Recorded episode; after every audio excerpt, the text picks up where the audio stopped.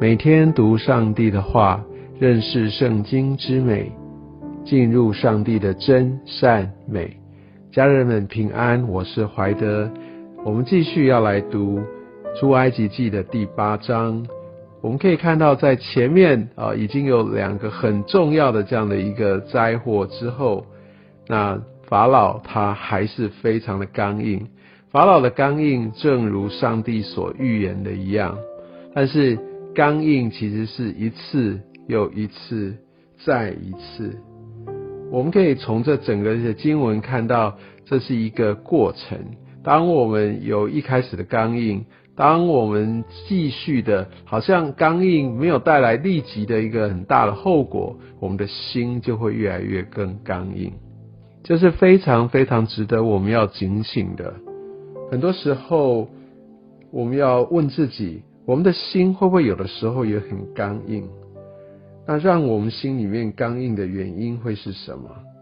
在法老王，我们可以看见他为了自己的权势，他为了他的自大，因为他的骄傲，而会不会有些时候也因为我们自己的自满，或者对目前处境的一些的眷恋，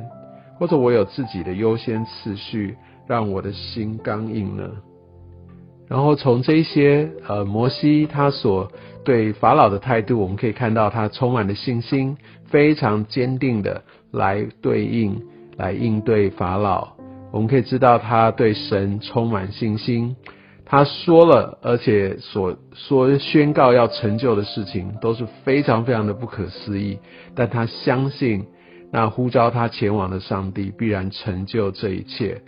有些时候，也许我们会觉得说：哇，天哪！这事情有可能成就吗？真的会得着医治吗？这个会非常影响到我们的祷告，非常影响到我们的呼求。好像我们总是觉得要留一点退路，万一上帝没有啊，真的按照他所说的来做，那他很丢脸，或者是我很丢脸了。但我们可以看到摩西，他抓住上帝的心意。凡神所吩咐他的，他都照样行了，不是吗？这是非常非常重要的一个态度。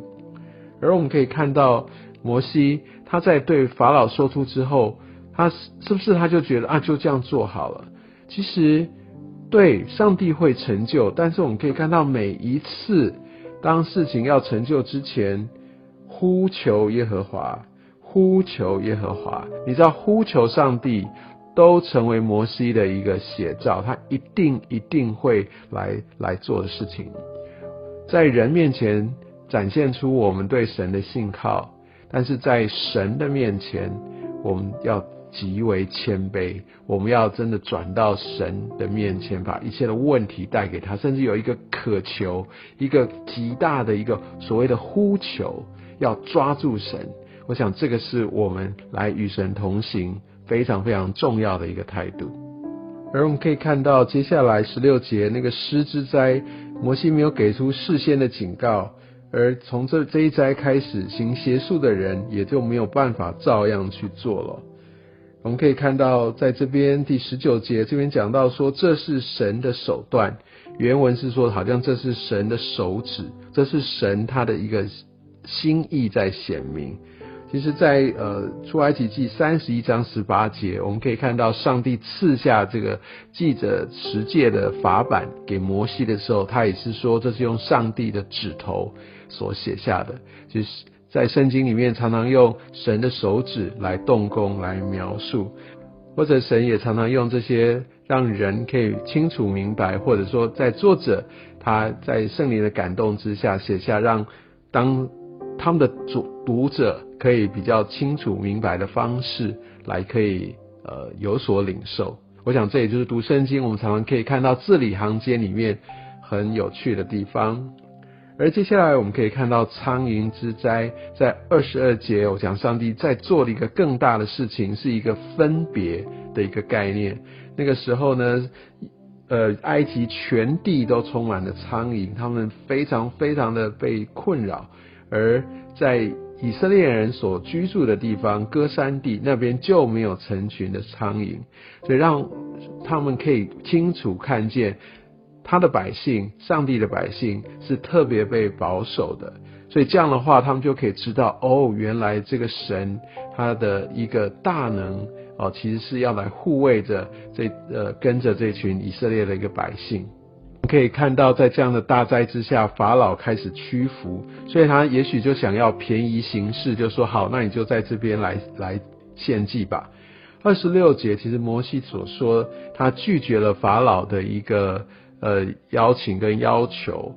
他意思其实为的是要避免动乱。这边有一个文化的一个背景，是在于因为以色列人他们会特别用牛羊来宰杀来献给神，来作为一个祭物。但是埃及呢，他们的文化传统，像这些特别母牛啊，这些像羊等等，都是被呃一个崇高的地位，甚至当神一样，所以他们不可能宰杀。如果以色列人在当地做这样的一个献祭，一定会带来极大的一个动乱。所以我相信摩西呃被感动，有这样的一个回应，其实也是充满了一个神的一个恩慈哦。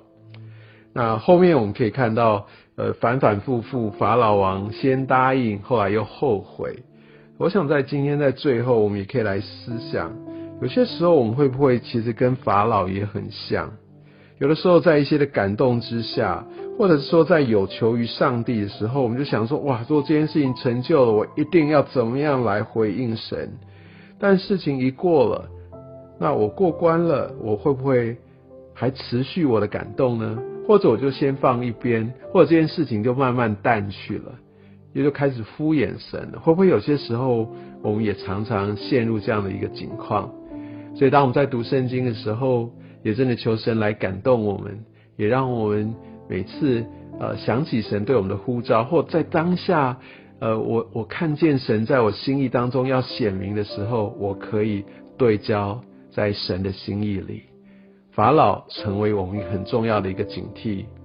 刚硬跟他的反悔，其实都很值得我们被提醒。愿上帝透过他的话语来祝福我每一位。